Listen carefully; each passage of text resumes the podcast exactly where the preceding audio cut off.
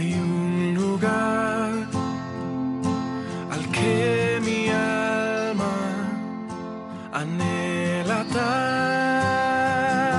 tanto por llegar. Una Familia, buenos días, Dios les bendiga. Darle gracias a Dios en esta mañana nuevamente, porque es Él quien nos da el privilegio y la oportunidad de acercarnos a su palabra, de acercarnos a su presencia. Oramos para que en esta mañana Dios, por medio de su Espíritu, guíe nuestras vidas, disponga nuestra mente, nuestro corazón, para que en este día nosotros podamos vivir para su gloria. Solo la gracia del Señor, solo la obra del Espíritu Santo puede cambiar los deseos de un corazón caído, de un corazón inclinado al pecado y llevarnos a vivir para la gloria de su nombre. Nosotros venimos estudiando acerca de Dios como el legislador, acerca de Dios como el que ha dado su ley, es Él quien establece lo que es bueno y lo que es malo. Entonces, el día de ayer teníamos algunas preguntas y básicamente son las siguientes. ¿Por qué Dios ha declarado que algunas cosas son buenas y que otras son malas? ¿La ley de Dios no es más que una colección arbitraria de reglas? ¿Hay una razón detrás de todos estos mandatos y prohibiciones? ¿Cuál es la verdadera esencia o el corazón de la ley? Entonces, empezamos a ver algunos puntos que responden a estas preguntas. Entonces, lo primero es que Dios es el creador, lo veíamos el día de ayer. Él es creador, Él es autoexistente, Él es sustentador y Él es Señor de todo. Entonces, recordemos que es correcto que Dios gobierne y juzgue todo lo que Él ha hecho y todo lo que Él sustenta. Es justo, está más que bien que Dios establezca sus leyes y haga responsables a sus criaturas. En esta mañana vamos a estudiar los siguientes puntos. El segundo punto nos enseña que Dios es la única base para la moralidad. Entonces miren, ¿por qué se consideran algunas cosas buenas y por qué se consideran otras cosas malas? ¿Cuál es la base para determinar si algo es correcto o incorrecto? La Biblia, la palabra de Dios, las escrituras nos enseñan que Dios es bueno. Entonces, todo lo que es como Dios, es decir, que se conforma con su carácter, es bueno. Y todo lo que no es como Dios, o sea, que contradice o se opone a su carácter, es malo. Fuera de Dios no puede haber ninguna ley, ni definición de correcto o incorrecto, ni ningún estándar para lo bueno ni para lo malo. O sea, cuando nosotros hablamos en términos de que algo es bueno o de que algo es malo, nosotros implícitamente estamos reconociendo que hay alguien que es bueno y que hay alguien que establece lo que es bueno. O sea, la única explicación para que los hombres entendamos qué cosas son buenas y qué cosas son malas es Dios. Si Dios no existiera, no, no debería existir ninguna ley, ni la definición de lo correcto o incorrecto. Pensemos eso. ¿Quién de nosotros podría establecer lo que es correcto o lo que es incorrecto? Lo que nosotros decíamos unos en, en un audio anterior, decíamos que la Alemania nazi, la Alemania de Hitler, estableció que matar judíos quemados en unas urnas era correcto para ellos. Eso era algo bueno, para ellos eso era algo que estaba bien, porque los alemanes eran una raza superior y para ellos matar judíos estaba bien. ¿Quién establece lo que es correcto? Es como nuestra sociedad que quiere legalizar el aborto. Nuestra sociedad dice, es correcto matar a los niños en el vientre de la madre porque ellas tienen su cuerpo y ellas lo quieren defender de esa forma, abortando, matando niños en el vientre. Entonces, ¿quién establece lo que es bueno?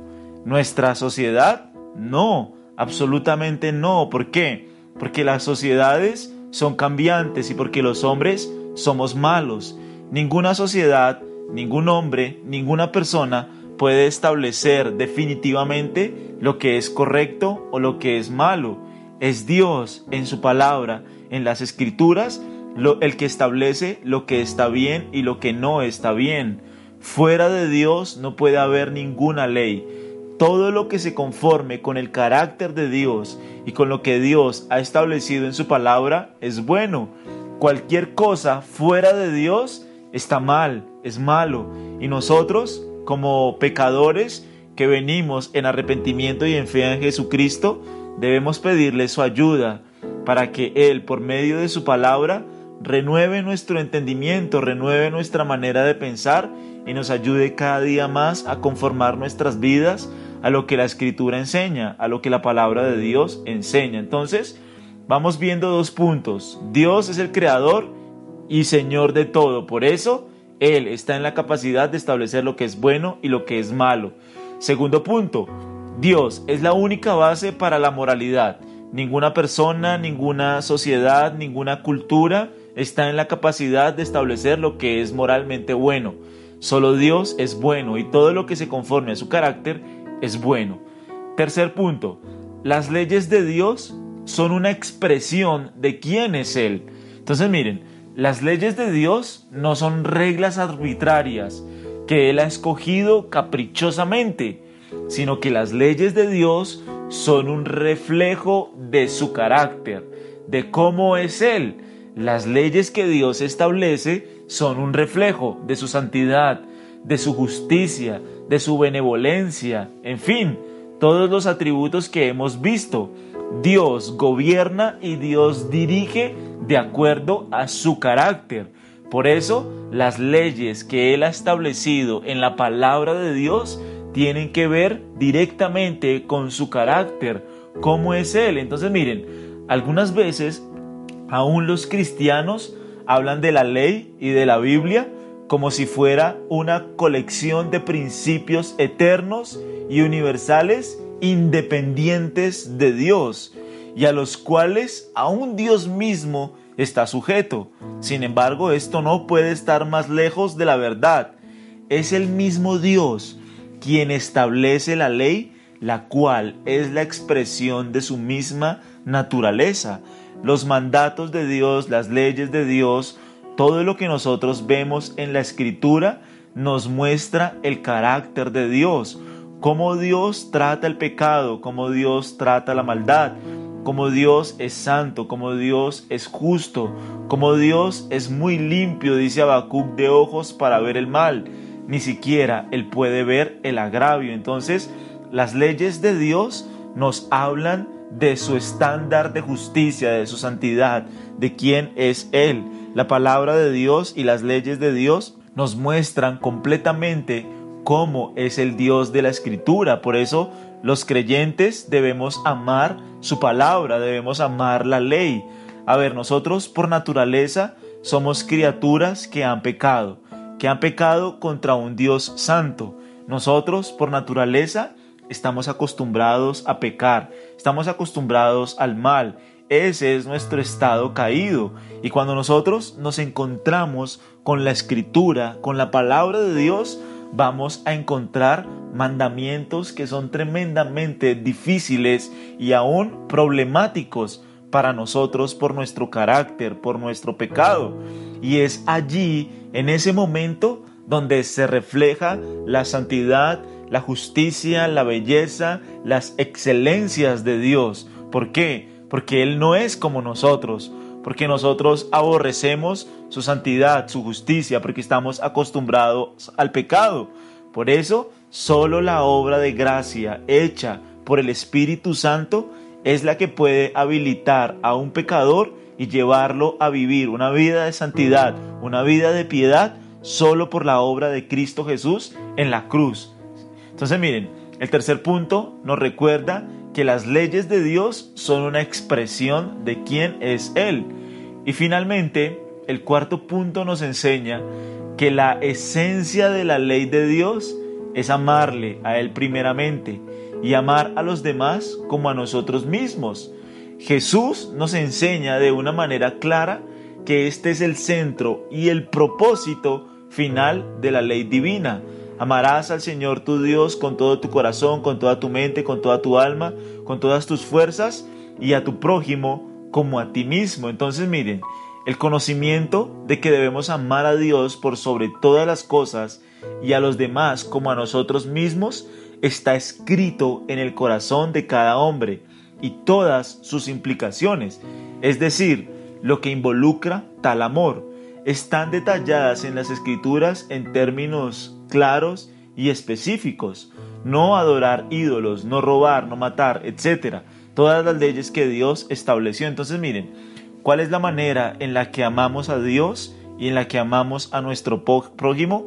Es la escritura la que define la manera con la cual nosotros debemos amar y adorar a Dios.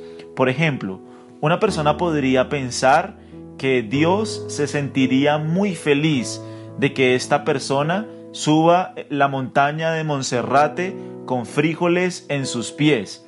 Alguien podría pensar, Dios se debe sentir muy contento por el sacrificio que yo voy a hacer subiendo Monserrate con los frijoles.